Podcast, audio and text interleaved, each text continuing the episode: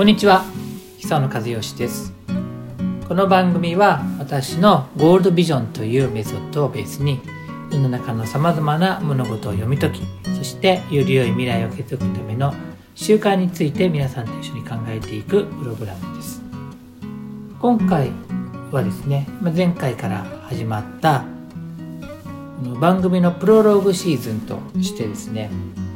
コンパクトに全体感をお伝えするっていうことを目指しています。でタイトルがですね未来を作る習慣術。思考と行動が変わるっていう言葉なので分解して未来を作るって一体どういうことかと。それから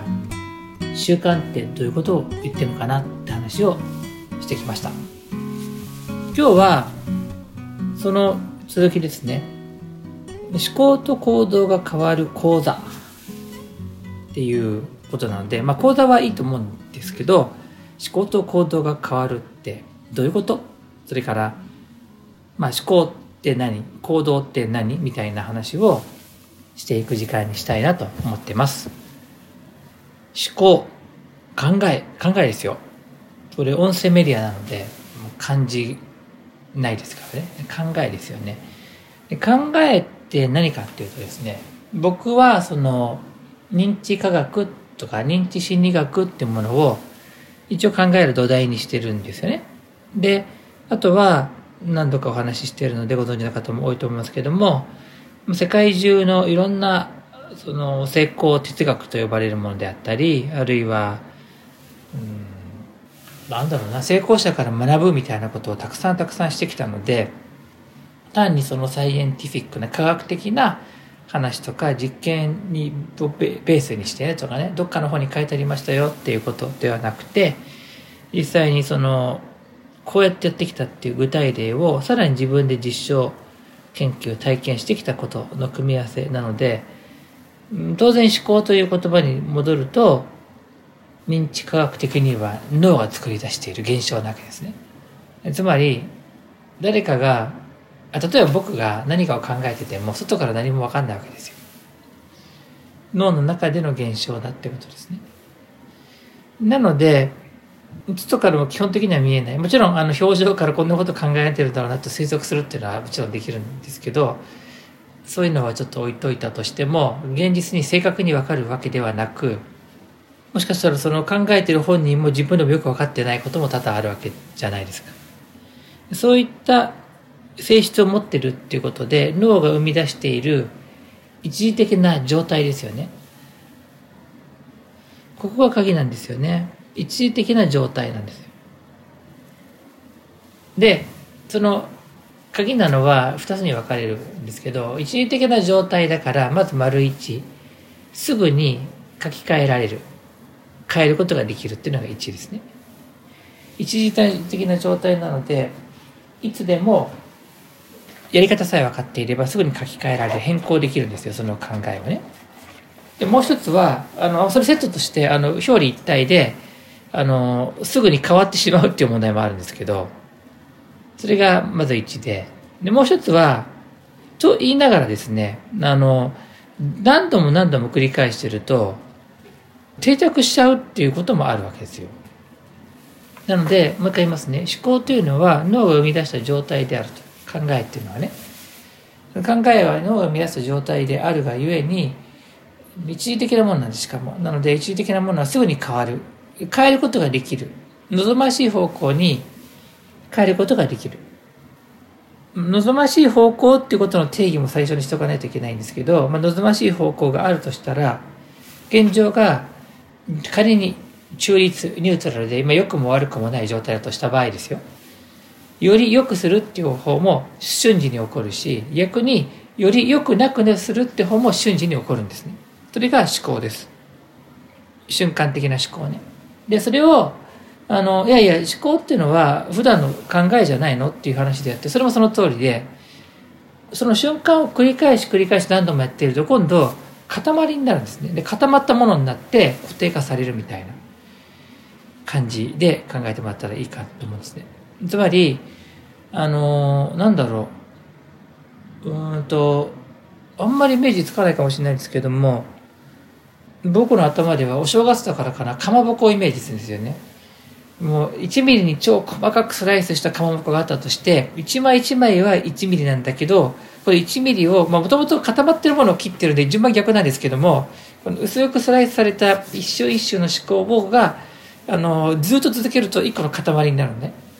本来はあの逆に切ってるからあれだけどでもそういう感覚なのであのじゃあその思考がどう変わるかって考えたら当然塊ごと変えるわけではなく1枚ごとに変えていくってことです。1枚ごとに変えていくとあの全体が変わる。だからかなりかまぼこの話を続けるかというと白のかまぼこだだとしたらスライスされた1枚の白のかまぼこを一個一個ピンクに塗っていったらいずれピンクのかまぼこになるわけですね。そんなようなあの考え方が思考ですこんなことでいいんでしょうかね。あのただあの言いたいことはあの物事には複数の側面があるんで単純に決めつけないで原点に立ち戻ると今のようにあ確かにねと。一瞬思ったことの積み重ねが自分の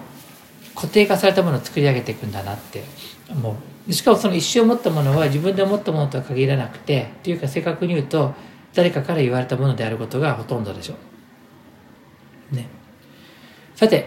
次に行きます。で行動の話をしますね行動。で行動は思考に基づいて行動するんですけどここのメカニズムは結構難しいな要はあのいやその時に行動する時には脳内でこういう物質が出てますとかそういうのはあるあると思うんですけど当然ながらその物質が出てる時にどんなことが起きて全部が細かくどう動いてるかまでは残念ながら分かっていないわけですよ。そうすると考えられるのはある思考体験にのっとって人は行動しますよっていうような割とすごく抽象度が高いといえばかっこいいですけれども大雑把な会話になるわけです、ね。でのゴールドビジョン的に言えばもしくはその僕が学んできた認知科学のこの行動理論的に言えばそのゴールに向かってね目標に向かって動くように人間はどうやらプログラムされているらしいと。でなのでそこに向かって動くために、まあ、順番がどっちかあの鶏と卵なんですけどドーパミンが出てドーパミンが出ると活動すると。あ、まあ、活動するからドーパミンが出るみたいな両方なんですけどね。っていうことなんですよね。今の話っていうのは要するに何か始めようと思った時にドーパミンが出るから始めるのか一歩目を始めてみるかドーパミンが出るかっていうのは、まあ、微妙なわけですよ。そうでしょとりあえずあの朝もう起きるの眠たくても不正月それで寒いから起きたくないと思っても一歩目を踏み出して布団から起きたらなんかしゃる気になってきたみたいなこともあるわけでそういうのっていうのは寝てる間に寝てる間布団かぶってる間にドーパミンバーッと出して起き上がるってわけでもないみたいなところがありますね。あそこはどっちもどっちなんですけどいずれにしてもそれは結構あの大雑把な理解なんですよね。でもあのまあまあなんつうのかないい加減ではないというふうに考えると明らかにそうだっていうふうに考えられるのは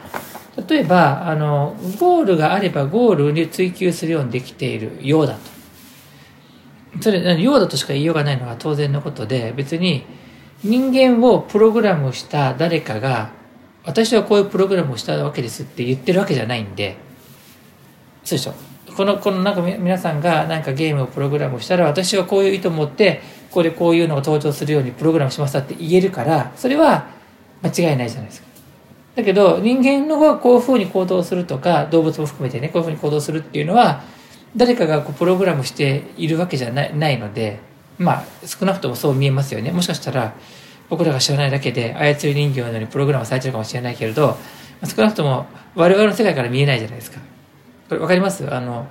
冗談じゃなくて僕たちは自分たちで生きてると思うかもしれないけど誰かのプログラムによって生きてる可能性もゼロではないわけですよ。あのめちゃくちゃ抽象度高くてねもっと抽象度が高いあの創造主みたいな人が本当にいてねしかもその創造主たちはあのいろんな人間なり動物なり動きを決めてるからこうなってるって可能性があるかないかって言ったらあるわけです。なぜならそれを僕らから見ることができないからね。でもまあ、どっちにしてもわからないって話をしたときに、いや、わからないなに考えられるのは、でも、これだけは間違いないでしょうと。人のゴールは生きるってことでしょうと。何もない場合ね、最低限生き延びるっていうゴールがありますね。生き延びるっていうゴールがある以上は、そのゴールに沿って生きていくっていうことになるんで、じゃあ我々はお腹が減りますね。でしょ？で、ご飯食べるじゃないですか。で、消化するでしょそれ別に何の指示も出してないでしょ